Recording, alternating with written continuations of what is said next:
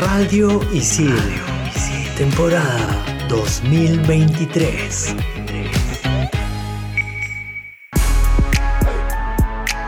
¿Sabías que? Kobe Bryant falleció junto a su hija de 13 años y 7 personas más en un accidente de helicóptero en el 2020. Su esposa, Vanessa, se salvó por un pacto que tenían de nunca viajar en helicóptero juntos. Hoy en Explícame esto, famosos en tragedia. Bien, para terminar la clase, ¿alguna pregunta, chicas y chicos? Sí, yo. ¿Es mejor el vacío de la vida o la vida eterna después de la muerte? Ajá. Yo tengo otra. ¿Vivimos en un sistema económico y social de esclavitud moderna? Ok. Si existen las realidades paralelas, ¿cómo sabemos si estamos en la realidad o la paralela? Ya. Mm. Y cuando quieres dejar de pensar en algo, ¿estás pensando en dejar de pensar en algo? ¿Qué? ¿Qué? Bueno, estoy seguro que para todo esto hay una explicación. ¿O no? Aquí empieza. Explícame esto por Radio Isil.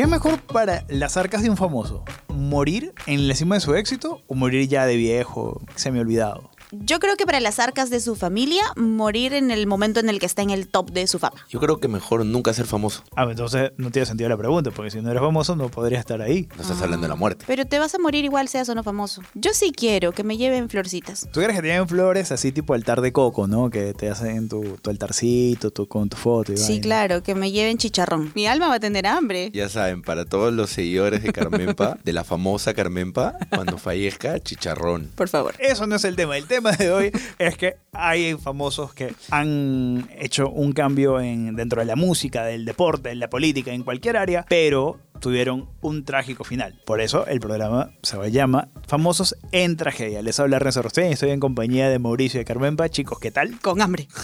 Eso ya lo notamos. No lo notamos. digas. Como siempre.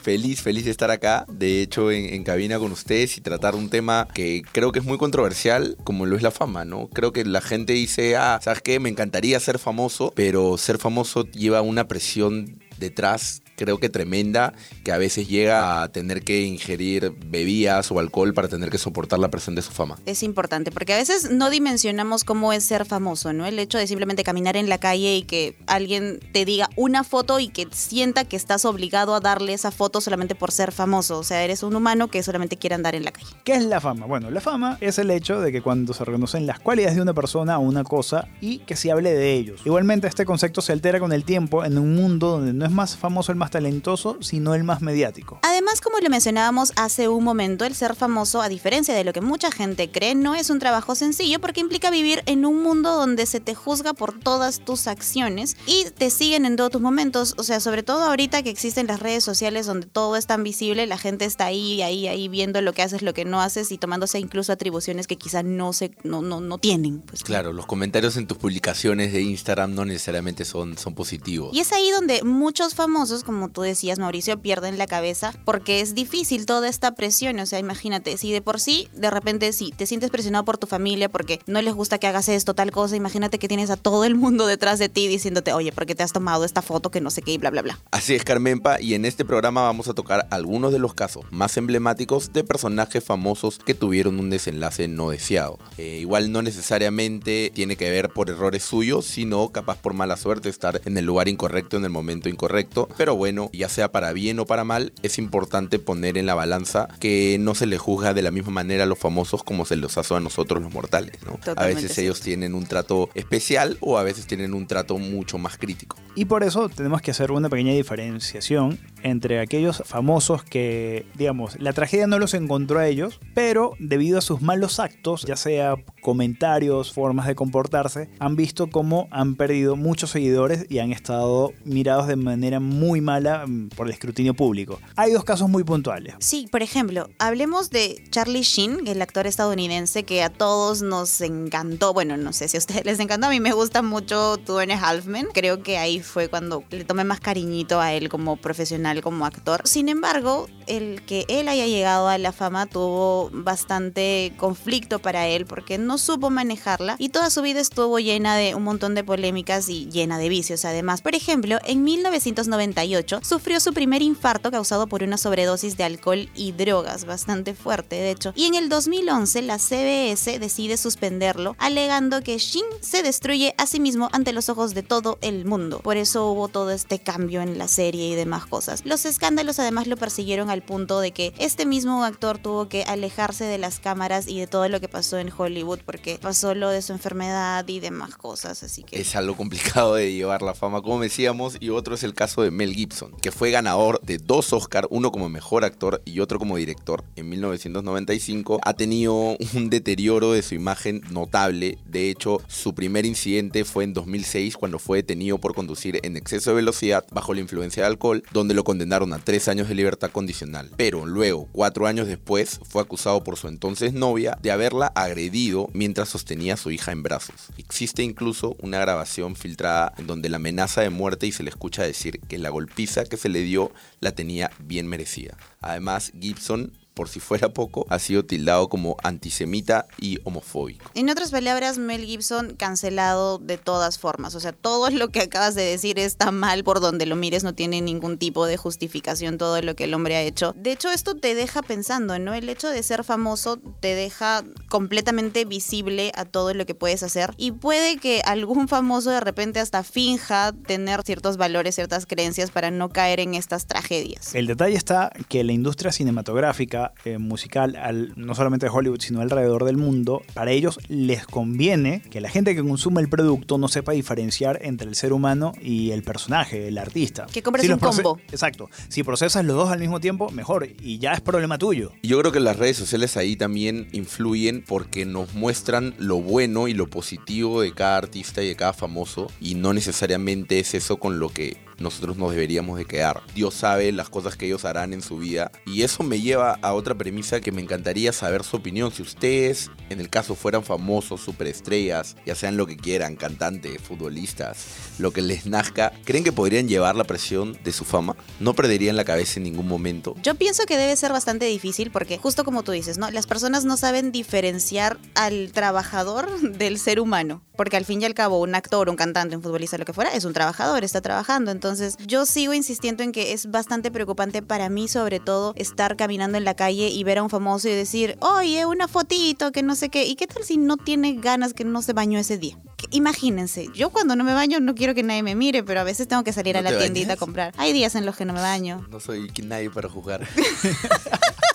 yo no sé si, si toleraría la fama, si la llevaría muy bien. Pero gracias a Dios, hoy tenemos profesionales como son los psicólogos que te ayudan en ese aspecto, los coaches que también te dan técnicas como para sobrellevar este tipo de situaciones y no te afecte tanto, para aterrizarte. Creo que si te ves muy abrumado, buscar ayuda siempre va a ser la mejor opción. Creo que algo importante también está en la etapa, ¿no? Si es que a mí me hubiese tocado ser famoso a una pequeña edad, de ninguna manera hubiese sabido cómo manejarlo. ¿Cómo es una pequeña edad? A una corta edad, perdón, ah. a los 15 años, a los 14 años, o sea, ser famoso simplemente cuando estás en plena adolescencia, pasando todo, imagínate, si yo así he tenido mis, mis temas y todo, mis problemas y todo. Imagínate famoso. Imagínate famoso con todo el mundo criticando y juzgando todo, eso creo que también es importantísimo, ¿no? Bueno, yo solamente quería decir que sí me baño.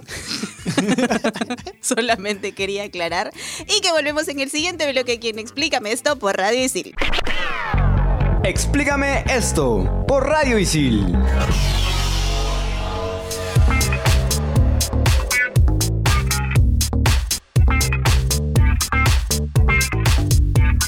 Regresamos en Explícame esto por Radio Isil y la frase célebre nos la trae Albert Einstein. Renzo, por favor. La fama es para los hombres como el cabello, crece después de la muerte cuando no le sirve de mucho. ¿Coincides o no?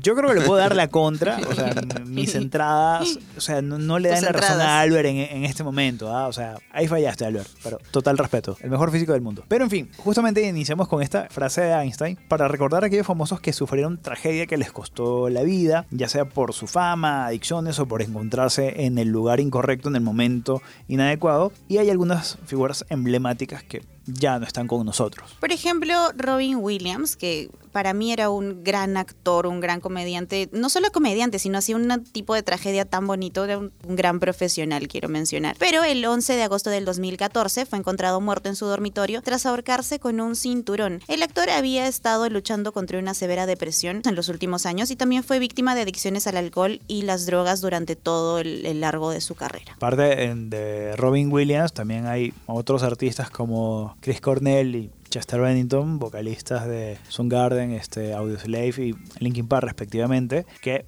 pues decidieron finalizar su, su paso en el, en el mundo terrenal justamente por problemas con la depresión. Es un mal que no se trata, es un mal muy subestimado. Porque además es difícil darte cuenta de que una persona, de hecho como Robin Williams siempre hay un montón de, de, de, fotos al respecto. La persona más feliz aparentemente del mundo era la persona que estaba más deprimida, ¿no? Y pasa muy cerca de nosotros, así que hablemos un poquito de la depresión siempre en, con nuestras familias. No sabemos si incluso alguno de nosotros tres puede estar deprimido, amigos, siempre sí. cuente no, con siempre nosotros. es bueno también contar con un psicólogo o verte con él y y, conversar, lo que yo recomiendo es eh, semanal o quincenal por último. Siempre es bueno, es bueno. No sí. se olviden de su salud mental, por favor. También hay que hablar de un número muy relacionado a los artistas y la tragedia, que es el caso del Club de los 27. Y esto es un grupo que está conformado por aquellos cantantes y músicos de rock que por diversos motivos fallecieron a los 27 años. Sus muertes estuvieron rodeadas por drogas, alcohol, extraños accidentes y muchas veces la decisión que tomaron ellos mismos por eh, quitarse la vida. Por ejemplo, Jimi Hendrix, que es considerado uno de los mejores guitarristas de la historia, murió en Londres el 18 de septiembre de 1970 en una habitación del sótano de un nada glamoroso hotel, el Samarkand, debido a una sobredosis accidental de barbitúricos y una asfixia provocada por su propio vómito después de una intoxicación de pastillas y alcohol. Qué triste, de verdad, de Jimi Hendrix. Otra artista que también está dentro de este club de los 27 es Amy Winehouse, la artista cantante británica. Fue encontrada sin vida en su casa al norte de Londres, según los forenses. Dijeron que murió por una intoxicación etílica accidental. La cantante tuvo varios escándalos durante su vida artística, como drogarse en pleno concierto, ser arrestada por más de una vez, luego de agredir a un director de teatro y muchísimos escándalos en los que estuvo envuelta la muchacha. Bueno, hablar del Club de los 27 es hablar de escándalos, definitivamente. Mm. Ahí también entra Kurt Cobain, el que era el cantante y guitarrista principal de la banda Nirvana. Falleció el 5 de abril de 1994 en una vida que estuvo envuelta de adicciones y depresiones. Ahora, los otros cantantes de rock que pertenecen al grupo de el Club de los 27 son Janis Joplin y Jim Morrison. Pero el término, si bien arrancó siendo atribuido a rockeros que perdieron la vida en los 27 años,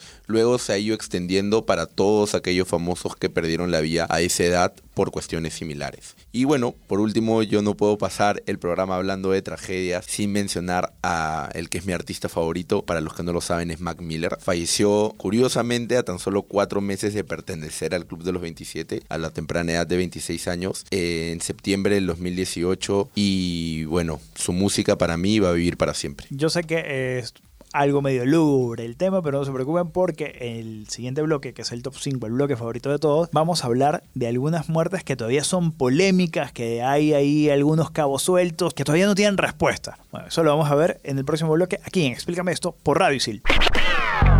Explícame esto, por Radio Isil.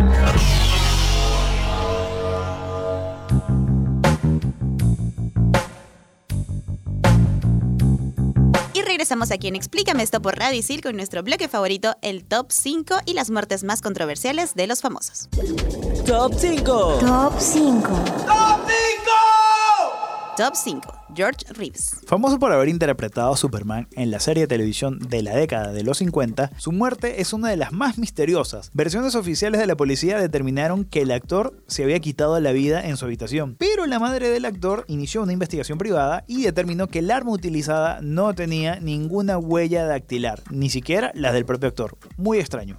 Muy, pero muy extraño. El instinto de la madre, ¿no? Que siempre dice de que conoce a su hijo y bien sabe lo que uno es capaz de llegar a ser. Top 4. Heath Ledger. Falleció a los 28 años de edad el 22 de enero de 2008, tras una sobredosis accidental de medicamentos. Pocos meses antes de su fallecimiento, Ledger había terminado con la filmación de su penúltimo papel, el Joker en El Caballero Oscuro, por el cual ganaría el Oscar al mejor actor secundario. Si bien el rumor de que se había quitado la vida saltó a la luz, la familia nunca creyó en esta teoría, puesto que no pensaron que él tuviese este plan en mente. ¿Quién le recetó esas pastillas y por qué a él? ¿Quitarse la vida? ¿Depresión? ¿Un accidente? No tenemos respuesta el sol de hoy. Definitivamente ha sido una de las mejores actuaciones que he visto yo y no sé si, si alguno de ustedes dos se quedan con la actuación que él tuvo como el Joker en la película de Batman. A mí me pareció sorprendente el hecho de cómo se preparó y se encerró para prepararse para el papel. Definitivamente un actor súper determinado que dejó un legado enorme. Top 3. Marilyn Monroe. Sobredosis accidental o voluntaria barbitúricos. Juguete moldeable de una conspiración para hacer tambalear el gobierno. Chivo expiatorio de la familia Kennedy. Bueno, no se sabe. Lo cierto es que Monroe fue hallada muerta en su casa, tirada en cama y con un frasco de pastilla en la mano. Aunque jamás han faltado teorías conspiranoicas acerca de su muerte, nunca se ha sabido la verdad. Algunos creen que pasó sus últimas horas con un jefe de la mafia y otros aseguran que fue Robert Kennedy el que orquestó toda esta tragedia. Top 2. Bruce Lee.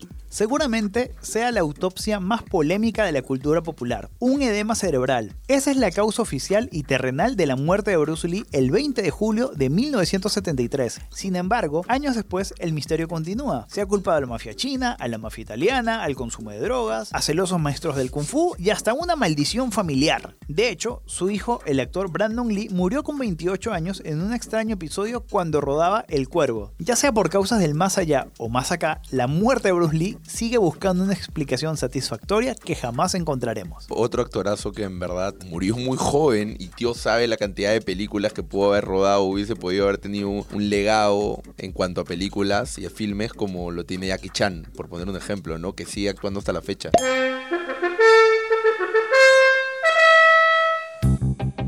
Top 1. John F. Kennedy. Más de 50 años después del asesinato del 35 presidente de Estados Unidos, John F. Kennedy, el crimen continúa rodeado por la sombra de un misterio y la duda desde que el 22 de noviembre de 1963 acabaran con su vida por impactos de bala. La principal duda sobre el magnicidio deriva, evidentemente, de la autoría intelectual del asesinato, porque a Kennedy lo mataron solitario e inestable simpatizante del comunismo nunca resultó ser suficiente respuesta. Así se llegó a apuntar a un complot a gran escala que involucraría a la CIA, la KGB, el FBI y hasta el entonces vicepresidente de Estados Unidos, Lyndon B. Johnson. Es bastante controversial la muerte de Kennedy porque incluso el tipo que lo asesinó, entre comillas, dos días después fue asesinado literalmente en televisión mientras estaban pasando cómo lo arrestaban. Dios sabe por qué lo mataron, capaz porque querían callarlo, no querían que hable, no querían que suelte el nombre de alguien que estaba más detrás de todo esto intelectualmente. ¿Quién sabe? El asesinato de Harvey Lee Oswald también es una de las interrogantes porque supuestamente eh, los casquillos de bala no coincidían con el rifle que supuestamente él disparó, la trayectoria de las balas es muy extraña.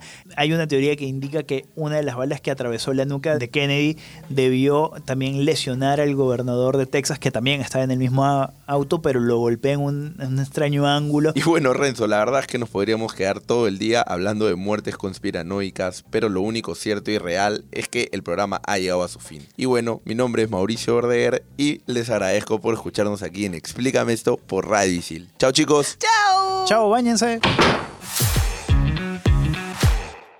Radio Isil. Temporada 2023.